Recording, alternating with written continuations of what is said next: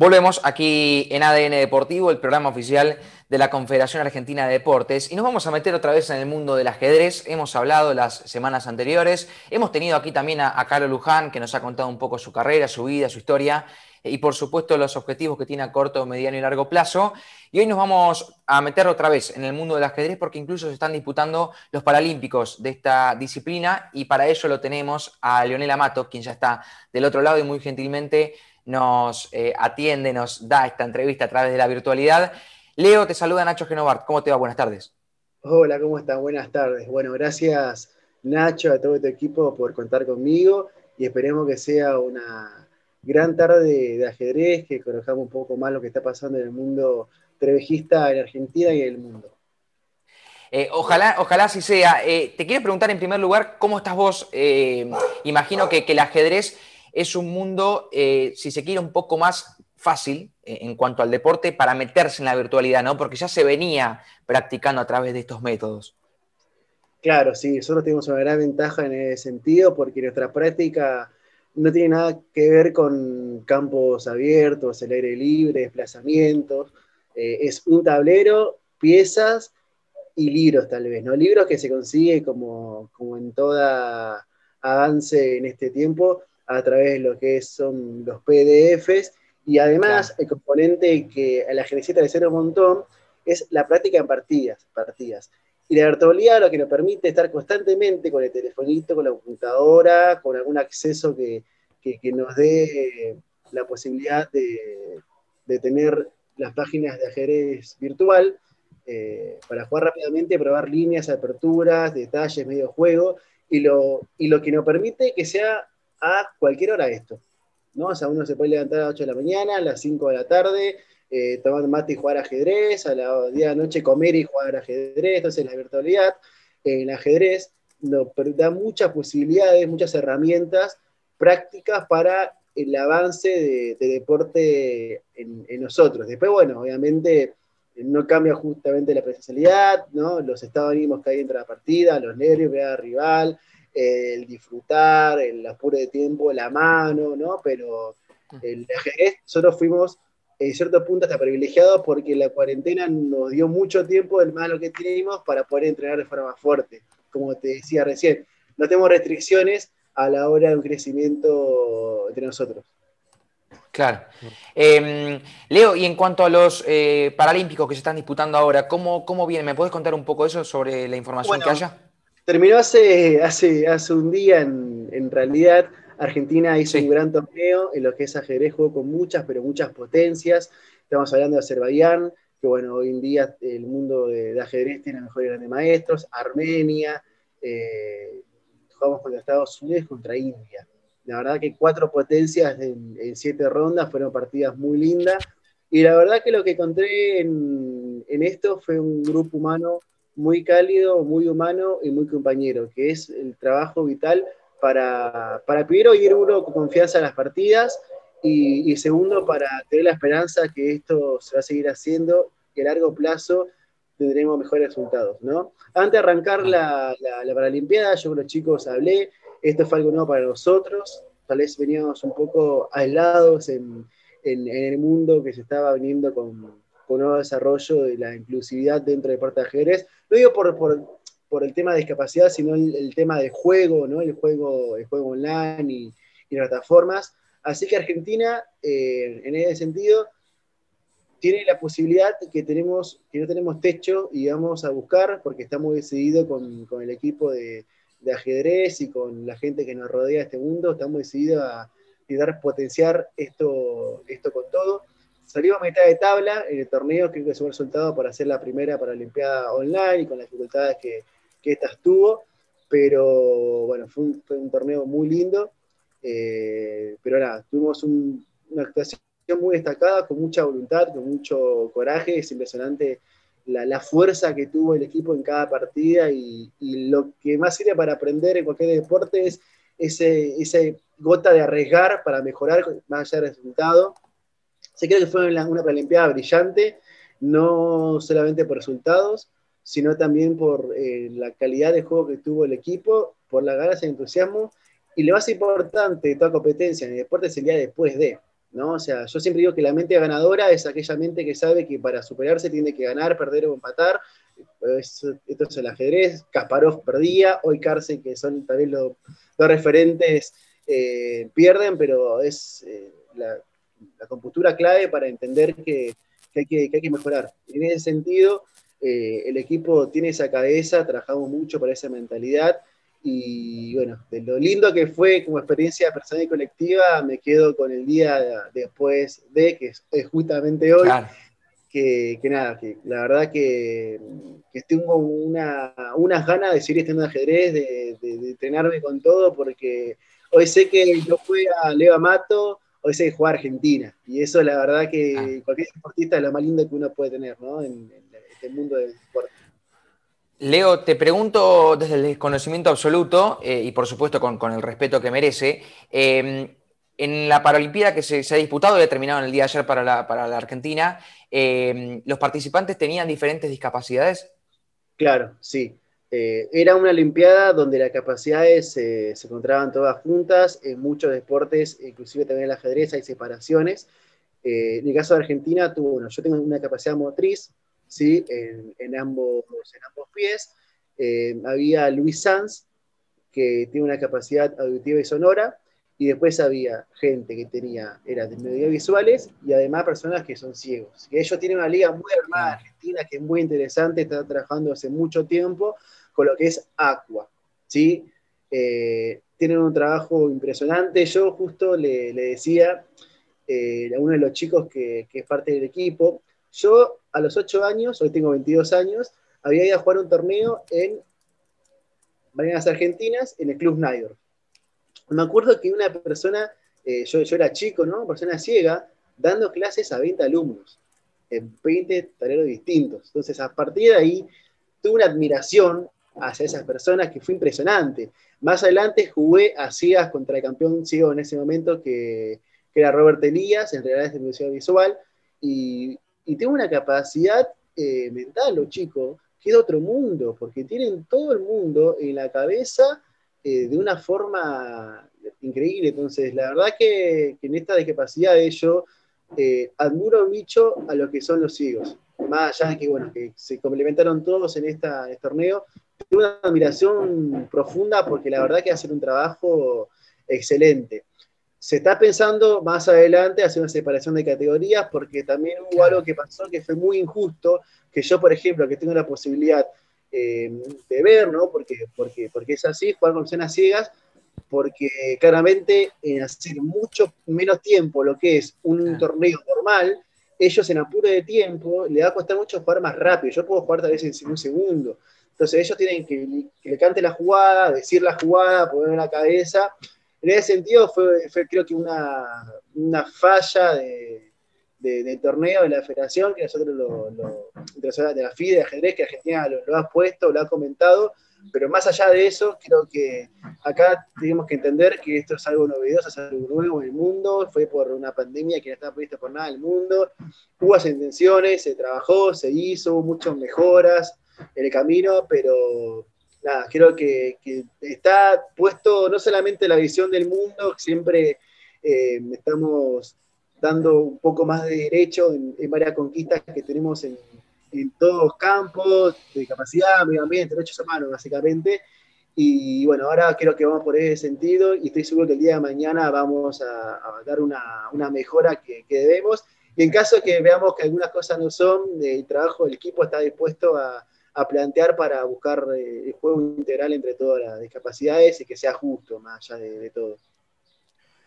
Claro, Leo, eh, porque en base a esto que vos decís y también preguntando desde el desconocimiento, ¿no? Eh, vos al tener dificultades motrices, como dijiste, en las piernas, ¿por qué no se podría jugar en un torneo convencional teniendo en cuenta las diferencias que hay por ahí con un no vidente?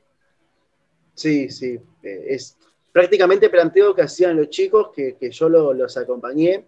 Y por eso digo, más allá de, bueno, esto era eh, ya, había que tratar de, hacerlo lo mejor posible, pero hacer un trabajo rápido para que, en caso de, que pase, que, es una posibilidad, como te decía, esto recién empieza, hay muchos abanicos de posibilidades, pero tenemos que tratar que, sea lo más justo, lo más justo posible. Hay muchas categorías que juegan ciegos contra ciegos, inclusive de motriz o sonoras o auditivas juegan juntos, pero claramente ahí vemos una diferencia muy grande que tal vez se corrige poniendo más tiempo, en el mano a mano de talero jugando en los dos, tal vez yo con los ojos vendados, ¿no? Eso hay que, hay que trabajar fuerte, pero claramente yo estoy de acuerdo con lo que dices vos, hay que, hay que tratar que sea lo más justo posible en ese sentido, hay que, tratar de que, de que esas discapacidades puedan jugar con, con las suyas. Pero de todas formas, acá los chicos, obviamente fue un planteo porque es injusto, pero fueron, se plataron, jugaron, la verdad que, es impresionante lo que hicieron. Quiero nombrarlo de paso ya, ya que están acá, a Juan Carlos eh, Montenegro, a Raúl, a Raúl Grosso, a Cristian Tallero, a Valeria eh, Simón, y bueno, a, Luis Sanz.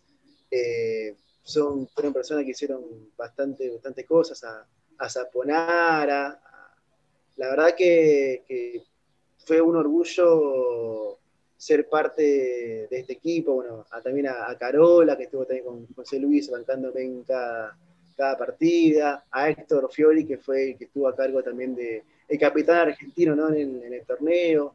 Ah, han hecho cosas, cosas muy lindas y bueno, eh, la cala idea, como te decíamos, de Argentina, más allá de lo deportivo, tenemos un plan de visión de integración que tiene que ver con el juego sí, pero tiene que ver con la inclusión en todos los, sectores, de que haya un taller operaciones en un club de ajedrez, los, accesos, son, muchas cosas que, tenemos que, trabajar.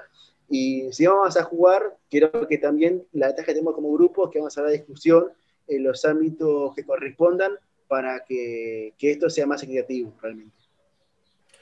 Excelente esto que comentás, Leo. ¿Y cómo, fue tu, tu, acercamiento al ajedrez?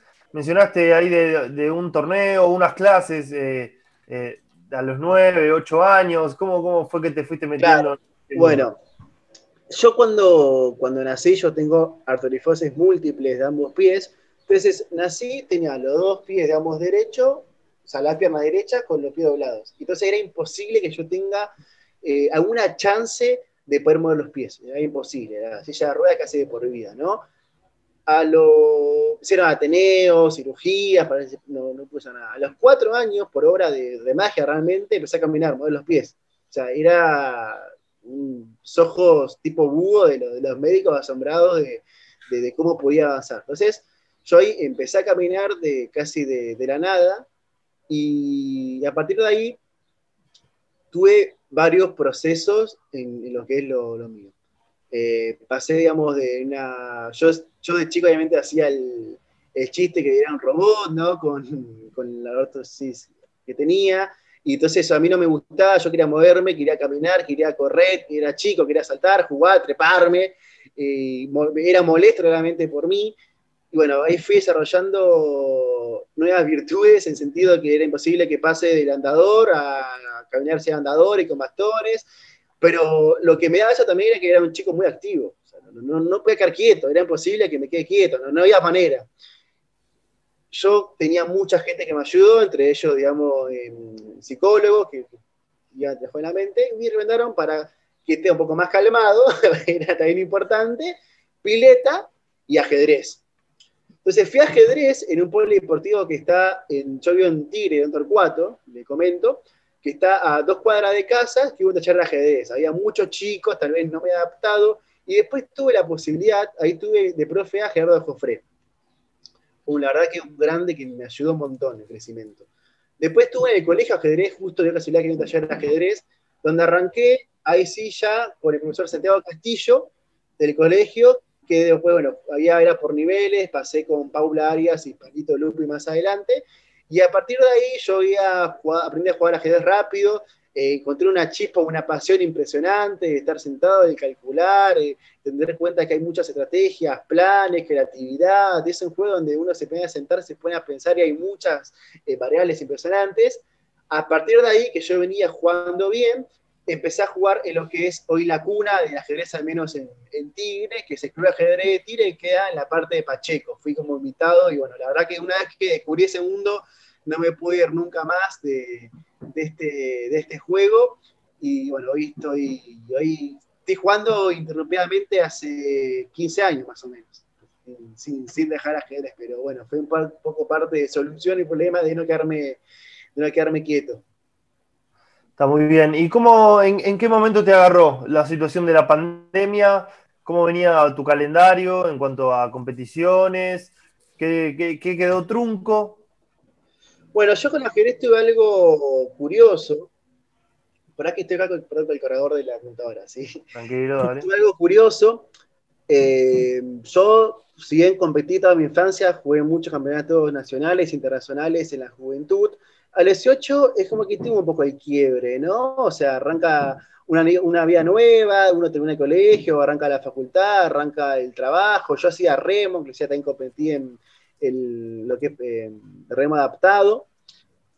Y el ajedrez está en primer plano siempre, porque es el corazón que uno hace later, no estaba tan enfocado en lo que es la competición fuerte y ardua. Si bien yo nunca jugué a jugar, siempre jugaba torneos porque me encantaba, me sentía, la verdad que era el rey del mundo jugando torneos, pero no era tanta competición que tenía en sí. Entonces, el año pasado ya eh, tuvimos un trabajo muy fuerte con lo que es acá el, club de, ajedrez de Tigre, teníamos muchas competencias para, armar y hacer y un montón de, de cosas, de eventos para realizar. Y, yo empecé a jugar más torneos ahí, entonces es como que, bueno, a veces no jugaba con lo que esperaba y, el bichito eh, pica siempre, pica siempre. Después de la pandemia, eh, la publicidad que tenía, el juego online, eh, las clases con las que yo también daba online en particular de ajedrez, pero particularmente hace dos meses me puse eh, propósito de poderme estudiar con todo. Estudiar con todo es un, un, proyecto personal mío, otra vez el calendario de todos los días, estudiar, estudiar, estudiar. Esto se dio porque yo había perdido un match de un club, que, de un torneo que han jugado online, y el juego lo, había perdido de mala manera, uno se, se, pone triste y ahí, bueno, vamos que corazón hierro y, ¿no? y el fuego sagrado se, se de vuelta. Bueno, y así fue como arranqué estudiar de vuelta, y a los 10 días hubo la posibilidad de jugar una Paralimpiada para Argentina, con lo que significa, o sea, una Olimpiada de Argentina es sueño del mundo, porque no hay nada más lindo para una persona, inclusive yo, que se tiene pertenencia a algo que uno ama y quiere. O sea, eso es innegociable. Y bueno, es un poco también aprovechando este tiempo lo que Maradona nos no dejó, ¿no? Como, como legado, ese, ese cariño, amor por la camiseta propia, sacando toda bandera y, dejar todo por, no por uno ya, sino por la gente que uno quiera hacer feliz y pueda ser feliz. Entonces, la verdad que eso fue el boom para decirme, acá tengo que seguirme, estoy decidido, me levantaba todos los días, perdón, ¿eh? a las 7 de la mañana estuve al ajedrez, hacía de 7 a 10, después hacía la tarde, eh, de 4 a 6, 7 de la tarde, se metía 6, 8 horas de ajedrez porque era algo que, que necesitaba fuerte, pero lo que yo necesitaba primero saber es cuál es mi problema en ajedrez. Entonces fue una revisión mucho de mis partidas, de ver en qué estaba fallando y hacer un cambio de estilo en total, o sea, de pasar de un, de un, juego más estratégico a algo más táctico. O sea, quiero intentar ir a partidas y que las partidas se definan un poco en, en duelos personales, arrancar y hacer la guerra de entrada, obviamente pacífica, pero tener hacer una guerra de entrada. Y bueno, esto me, me, va a costar un montón porque es un cambio muy fuerte que quiero hacer de estilo, de juego, pero sé que el día de mañana eh, me va a ir muy bien y como te decía, hoy tengo un propósito más allá de personal, que es un país, que es una selección. Estoy seguramente que voy a hacer lo posible para dar lo mejor para entrar en el equipo. Y eso personalmente es una motivación que tengo extra que vino del cielo y que dice, vamos Leo, que, que tenés que hacerlo no solamente por, por vos, sino por, por tu país, porque eh, no voy a mentir, apenas, apenas me enteré y tenía la posibilidad de llorar de emoción, ¿no? porque no, no, no voy a esconderme los, sentimientos, el sentido. Es algo que, que, va ajeno a, a, todo, o sea, es como, repito, y ya le dije recién, es una Olimpiada para Argentina.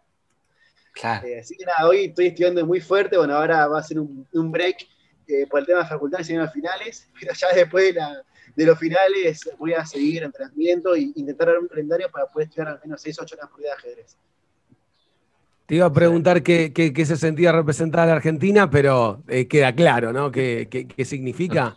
¿Qué te pasa por la cabeza cuando, no se te toca escuchar el himno, cuando ves los colores? ¿Qué, qué genera dentro tuyo eso? No, es, es hermoso. Primero, uno, eh, como tal vez eh, la comparación más cercana que tiene es el fútbol, porque es el deporte, no sé si no, es deporte nacional, pero que más sentimiento llega ¿no? hacia las personas.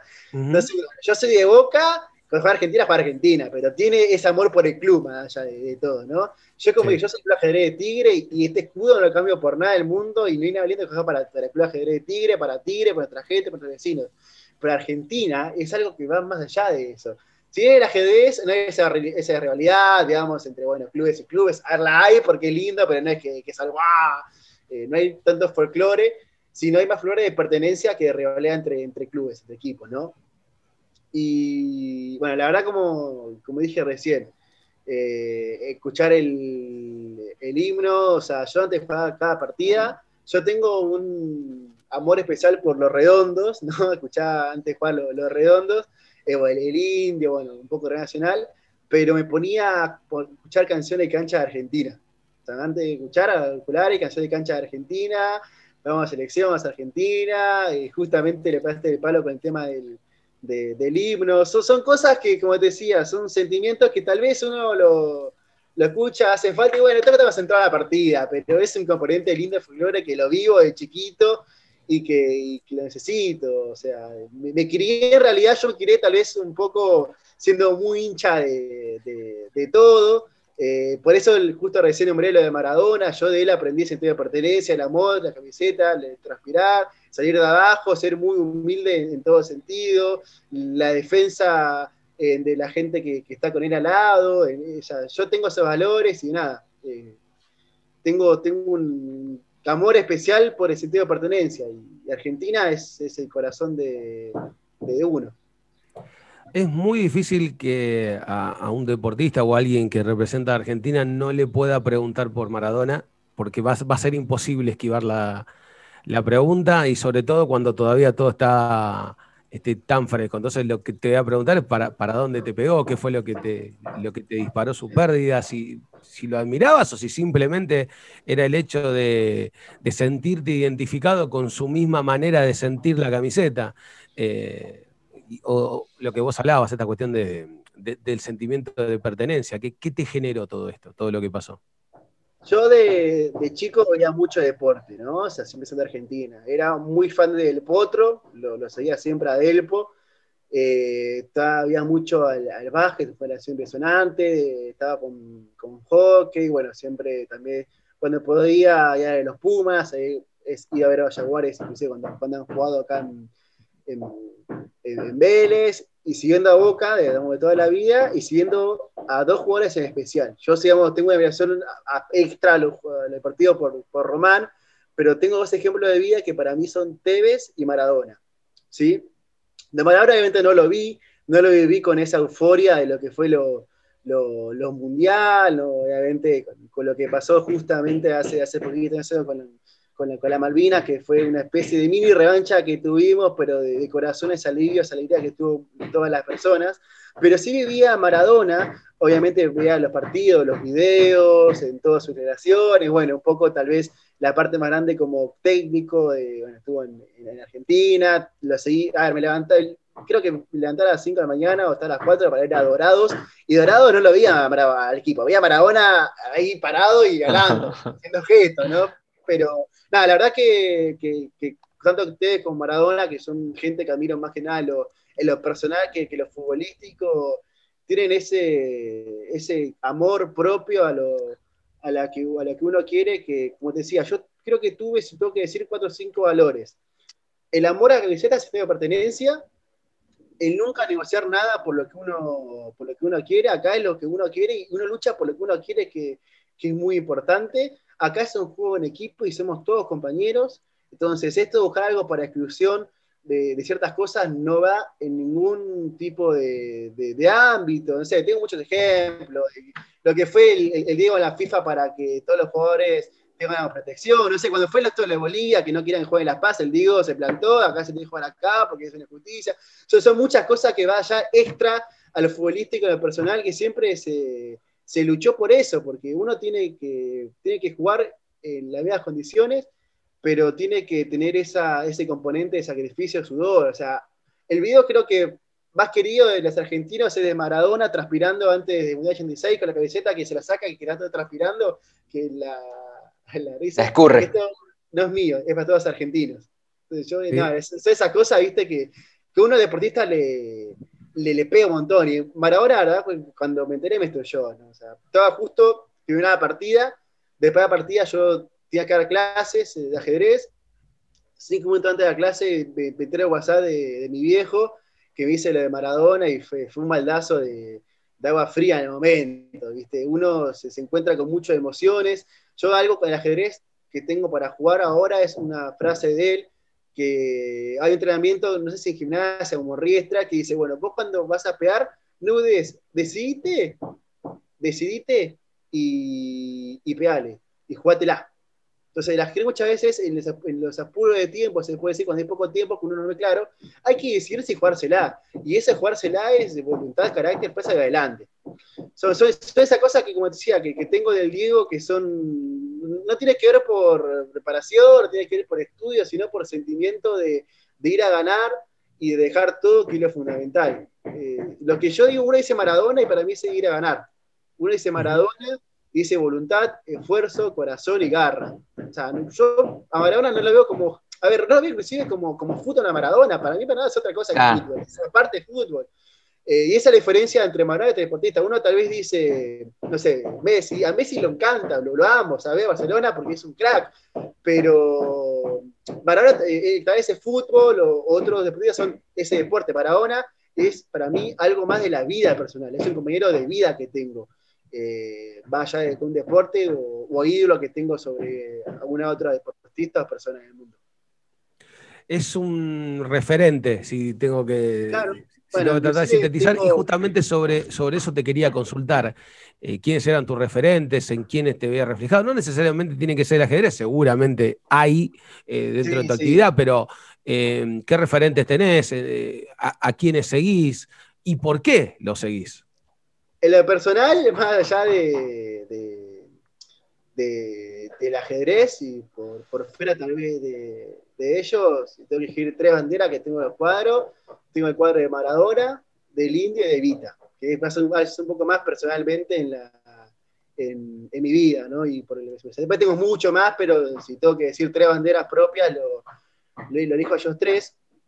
En el ajedrez tengo mucho, muchos admiradores, muchos seguidores.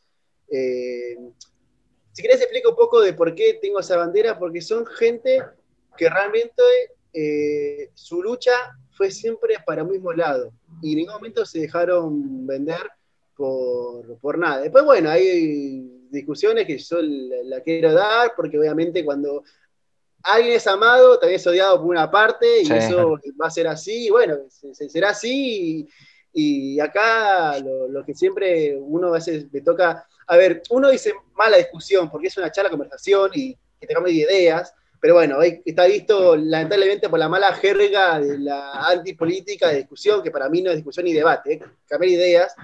Eh, me encanta hablar con, con, eso. A ver, el, el, indio, ¿no te gusta el indio? ¿Por qué? Porque es que hablas, sobre, no sé, por el tema de la droga, bueno, vamos tema por tema, vamos a ver lo que habla tema por tema, la conciencia que da el, el tipo en cada expresión, en cada obra artística que tiene más allá de, la, de las letras, de sus dibujos, de sus comentarios, en lo que él dice, y sentamos las bases para construir eh, la mejor corriente filosófica en la cabeza cada uno posible. Entonces son tipos que no solamente tienen ese pensamiento, sino que se le han jugado ante todo planteo, si querés, de un orden mundial que hubo. Maradona nunca se cayó contra nadie, siempre fue personal, y él defendió sus ideas igual que Vita, igual que el indio. O sea, la, la carrera del indio lo quieren tanto, porque más allá lo que él dice, él se la jugó individualmente, no tuvo nadie cerca de una empresa que, que lo fomente, era todo corazón, todo pulmón, todo garra, y por eso hoy hace recital y hubo medio millón de personas en la barría y vas a ver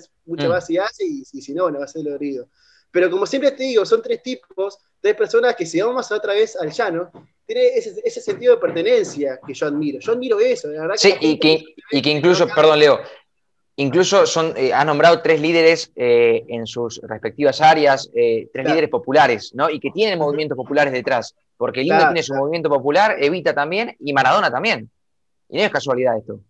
Claro, no, no, pero son tres, qué linda, mirá ese cuadro, ahí están, ahí están todos, qué linda cuadro ahí de, de Santiago.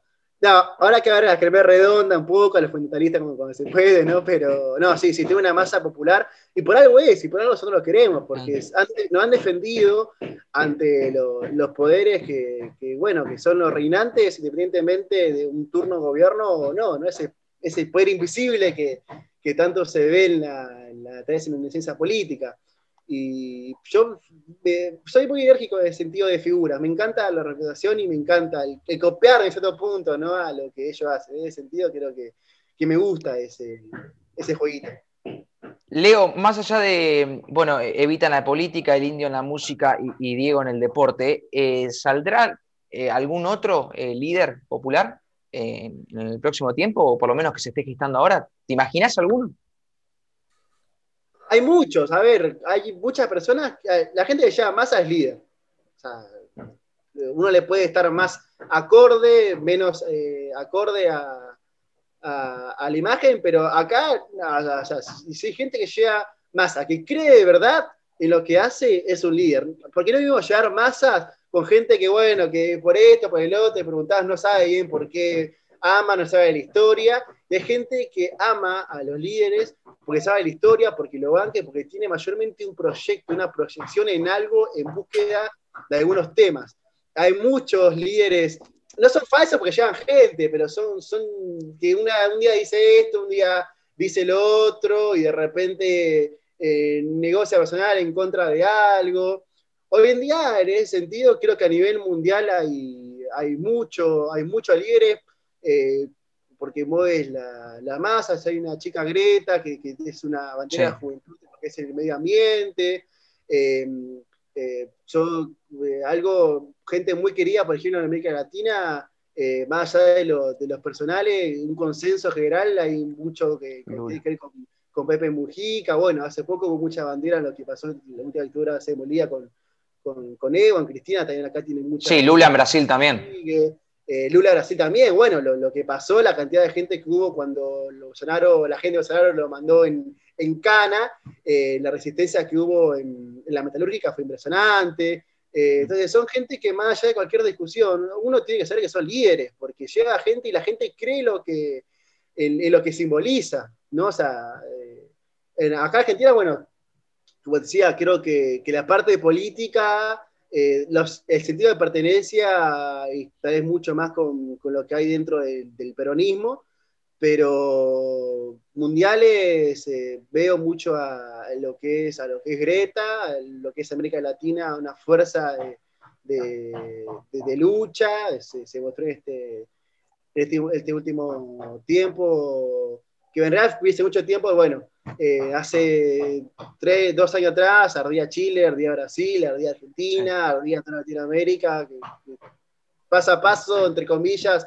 esto se está desgarrando, pero bueno, eh, en ese sentido y en ese ámbito yo creo que, que, esas son figuras en tanto de Argentina a nivel mundial en muchos temas. Eh, yo después tengo otras, tal vez por, por discapacidad, creo que un campo que hay que darle mucha atención es en el tema de innovación, eh, porque es lo que nos va a permitir dar una igualdad en este mundo que ya arrancó hace, hace, hace mucho tiempo. Eh, el Papa creo que, que, está tal vez un poquito por encima de los 10 argentinas, porque tiene un reflejo a nivel mundial. Además, por todas las luchas que hizo dentro del Vaticano, con la dificultad que, que esto nos nos da, porque obviamente hay que entender que él es papa, pero hay detrás de, él mucha gente que tal vez eh, toma algunas decisiones, pero bueno, es un planteo de resistencia, como te decía, siempre en pequeñas búsquedas para el bien común, son cosas que hay que abordar y, creo que en ese sentido, eh, si bien creo que nombré muchos, actualmente eh, el Papa no solamente es argentino, sino por los planteos que, que realiza a través de su lugar, es una figura muy importante. Yo hablo del Papa y a ver, uno, no, se mete si está de acuerdo con, no sé, el catolicismo.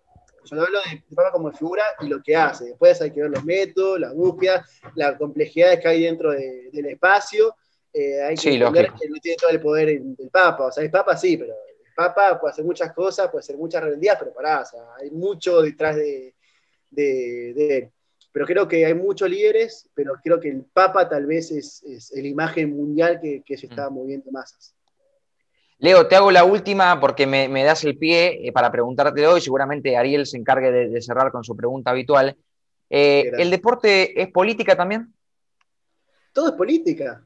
A ver, todo es política en el sentido porque eh, hasta jugar ajedrez es, política, porque es comenzar al demás que yo quiero que haga esta jugada, si yo otra esta jugada, ¿no? O sea, el, arte de, vivir es el, arte de consensuar, el arte de, negociar, el, arte de, buscar algo, y eso es la, la, política. A ver, uno a veces se confunde y está mal que se diga política partidario, porque eso no es la política. O sea, la política sí, a ver, parte de partidarios, de esta nueva de, democracia, hasta ir a más, de, ideas, de de intercambio de, pareceres, de manejos que son institucionales, eh, de uno, bueno, está metido, una empresa que se metió hace, hace ya un tiempito dentro de, la gestión puede ser estatal, eh, pero el ajedrez claramente que, que, es política, porque constantemente toma decisiones, decisiones, decisiones, decisiones, mm. que afecta a uno y afecta también a los demás. ¿Sí? Ah. O sea, esto es, es, mucho más que algo personal, porque uno, yo ahora estoy en el club, entonces tomo decisiones que puede afectar el día de mañana que los chicos puedan tener un progreso, el día de mañana que tenga mejor entrenamiento, que pueda llegar a Jerez a todo tira, a los lugares otros. Dentro del club teníamos eh, la idea ante la pandemia, estamos muy en progreso en eso. Si en Tigre en ese sentido, tenemos la ventaja que tenemos taller de ajedrez municipal en todas las localidades de Tigre gratuitas, para todos. Pero obviamente siempre hay que buscar más que eso, ¿no? Es un avance importante, buscar más que eso. Tenemos la idea de, club y articulación, llevar también a los barrios más, más humildes, ir a, a merenderos, a, a comedores, a ver niños, a plazas, jugar el ajedrez, a morir con talones, tableros, los chicos estén enganchados al juego, porque el ajedrez no es solamente un deporte, sino es inclusive la solución a muchos en campos extras, la, tema de la inquietud, el tema de la memoria, o sea, uno ahora tiene Alzheimer y te dicen hay que jugar ajedrez para el tema de la memoria. Imagínate, hasta, hasta medicina de ajedrez, ¿no? Es, es, un poco de, de, todo, paciencia, planeamiento, disciplina. Eh, entonces sí, la ajedrez claramente es, política porque toma decisiones y, también es, si querés vamos un poco más, la política vista como idea, como, bueno, si querés partidario, de gestión, es la posibilidad de que muchos chicos tengan la posibilidad de encontrar un mundo que realmente los ayude en muchas, pero muchas pequeñas cositas de, de la vida. Y eso también lo digo, y lo importante de esta Olimpiada que sea visible en personas con discapacidad, chicos. Porque yo lo puedo decir que a mí no fue tan dificultoso. Sí fue dificultoso porque, bueno, yo tenía discapacidad, me costaba mucho, estar sentado me dolía por las piernas, ¿no? O sea, sacando mis, cuestiones personales, eh, una veces tiende a no hacer algo porque cree que no es para uno. Sí, porque no, el ajedrez, ¿cómo voy a hacer el ajedrez? No, sí, sí, dale posibilidad tenemos que esforzarnos para que sea visible, para que sea más abierto, para dar las mejores condiciones a los chicos. Yo repito, a los ocho años una persona hacía dado clase a 20 alumnos, que es impresionante, o sea, y él vive de ajedrez, o sea, no solamente juega ajedrez, sino su trabajo el día de mañana. O sea, fíjense, digamos, toda la vuelta que, tiene el ajedrez, las posibilidades que da, que, brinda. Eh, en ese sentido, agradezco también, más allá de, antes del cierre, a ustedes por, por esa oportunidad, un campo más abierto de las posibilidades de, que, esto nos brinda para que el ajedrez en Argentina y en el mundo, pero bueno, estamos en esta coyuntura argentina, eh, sea abierto a todo y queremos que, hacer lo posible eh, para, que, para que pasemos de 10 a 200 a 1000 personas y eso también tengo parte de responsabilidad en lo mío eh, ser un poco más, tal vez técnico. Yo estoy en la Comisión de la FA Paralímpica para trabajar en conjunta de federación, en Argentina, inclusive proyectos míos personales que voy a intentar establecer, pero también el ejemplo. El ejemplo es estudiar un montón. Si soy campeón en todos lados, va a haber mucha gente que, que va a ver una persona. Mira, este, este chico pudo, entonces yo voy a poder. Entonces, el ejemplo uno también, eh, parte del estudio que quiero hacer, como decía, no es para mí, sino para el, para el resto de la población argentina. Leo, obviamente te, agradecemos por el tiempo que nos, que nos estás dando, pero no, no queríamos cerrar sin este, una pregunta habitual que hacemos cada vez que terminamos cada una de las diferentes entrevistas y tiene que ver con algo que nos atravesó a todos en particular, que es justamente estar entre cuatro paredes. De hecho, esta nota se está haciendo a través de una plataforma virtual. En este momento, los cuatro estamos entre cuatro paredes, como estuvimos desde eh, mediados de marzo de este año. Una de las primeras cosas que nos dejó esta pandemia es que no estábamos tan apurados, que había tiempo para hacer este, diferentes cosas. Em, y la otra es que al tener tiempo pudimos eh, parar la pelota, pensar y, ¿por qué no?, desarrollar nuevos talentos. Y la pregunta tiene que ver con eso, con si desarrollaste algún talento nuevo o si pudiste desarrollar uno que tenías, pero quedó pendiente por falta de tiempo, justamente. Y te doy ejemplos. Primero que nada, el señor Nacho Genovar, que lo ves ahí arriba con ese, con ese bigote y ese, este, esa barba tan prolija, eh, se ha dedicado al mundo culinario. Hace unas roscas increíbles, que son de las delicias, de la audiencia menuda. Este, así como lo ves con, el, También es política. Sí, sí, sí, sí, roscas este, culinarias, de harina. sí, sí, sí, pero cocinar también es política. Sí, sí, sí, cocinar también es política. Todo es política. ya hemos llegado a la, conclusión de que ello es así. Por otro lado, el señor Santiago Caruso, que mira un costado con cara de recio y con esa cara de niño que no te rompe un plato, se ha dedicado al mágico e increíble mundo del Zumba es nuestro Shakiro, la cobra que te cobra, la cinturita dorada de Citibel, una cosa increíble lo que quiebra la cintura, la envidia del mismísimo burrito Ortega, y obviamente este, hace de las delicias de la teleplatea femenina. Después, por otro lado, en mi caso en particular, hice un baño. Increíblemente vos abrís una canilla y sale agua de ahí. Mirá los mosaicos y están todos alineados. No parece un Tetris. Increíblemente todo funciona y cuando prende la lamparita, en lugar de salir agua, mágicamente se prende la luz. En el caso tuyo, ¿pudiste desarrollar un nuevo talento? ¿Desarrollaste uno que quedó pendiente? Sí, sí, yo creo que, que sí. Eh, y tiene que ver con el tema de la virtualidad. Yo soy un chico que tengo 22 años, nací en el auge de las computadoras, del internet, de los manejos, pero yo era muy básico, o sea, podía hacer lo que sea, pero era muy básico, viste, intentando, viendo. Entonces, de repente me centré, había cursos gratuitos por internet, entonces, bueno, vamos a ver, por ejemplo, cómo transmito en YouTube. Entonces, hoy en día puedo hacer torneos en vivo, comentar partidas en vivo, todo desde YouTube plataformas, armar docs en, Google Drive o Google. Entonces, hoy en día los formularios, todo online.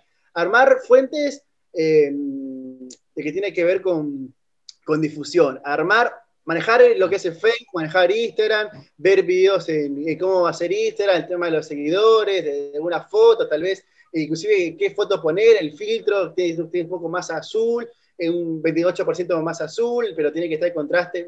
Muchas cosas técnicas que sea computadora y que bueno, en ese sentido me, puse a aprender porque yo tengo que entender que, más allá de todo esto es, eh, es mi futuro porque se viene una, unas jornadas bravas ¿no? con el cambio laboral que estamos teniendo. Ya pasamos los trabajos duros a, los blandos, hay muchas investigaciones que, se está haciendo en el mundo que dan un poco de, de miedo a la capacidad que tiene que tener uno a la hora de desarrollar un, futuro, que tal vez una especialidad no sirve, una técnica no sirve, entonces a raíz de eso me puse a hacer muchos cursos de muchas cosas, ¿no? O sea, pequeñas cosas, a ver, por ejemplo, em, algoritmos de eh, inteligencia artificial. ¿Viste? Cosa que no sé para qué me sirve, pero puede servir para algo, ¿no? O sea, y bueno, me puse a hacer esas esa pequeñas cursitas, esas pequeñas cosas, Después le, di mucho al ajedrez, como te decía, a la facultad también le dediqué un tiempo que antes no le dedicaba, un tiempo especial, a intentar hacer, yo digamos tengo, en cierto punto hago si quiere un poco más de política, viste, como política, ayuda social a la gente, que para mí es, es, es la bandera amor de la política, allá que uno puede decir, no, uno dice política, ayuda social, eh, mejorar la calidad de vida de personas, herramientas básicas, ¿no? O sea, ese, ese cambio que para mí uno dice política, yo digo eso, pero claramente es todo, pero bueno, la bandera propia de amor a la que uno ejerce esto, de la herramienta transformadora de la, sociedad, ¿no? del, mundo actual que vivimos. Entonces, bueno, me dediqué a, hacer mucho, eh, no sé si, si, tanto de lo, que es contacto, pero poder ayudar a la gente, pequeñas cosas que tenía, brindarle esa, esa, ayuda ¿no? extra a los que no sabía cómo usar la tecnología, armar flyers para un evento virtual, hacer un bingo virtual ayuda, ah, ¿no? Esas, esas pequeñas cosas, el tema de pedido de donaciones, muchas cosas que nada, que aprendí este, en, este, en este momento, pero así, aparte de eso, capacidad técnica, bueno, mucho no, no, la verdad que no, o sea, aproveché el tiempo, pero no me fui tanto a una habilidad nueva, tal vez, porque ahora he sentado, y, pero no, eh, sí tuve, hace, estoy ahorrando hace un tiempito bastante para comprar materiales para hacerme la casita, digamos, arriba de la casa de mi viejo, estoy arrancando con, con eso, ¿viste? Pero no, todavía no aprendí mucho de bañería, ¿no? O sea, me cuesta un, poco que todo... Contratalo a Ariel, Ariel sí. Sí, bueno. Mirá, sé subir baldes ahora, sé dar una rondana y subir baldes, ¿no? bien, bien. Es cosa que uno va haciendo que...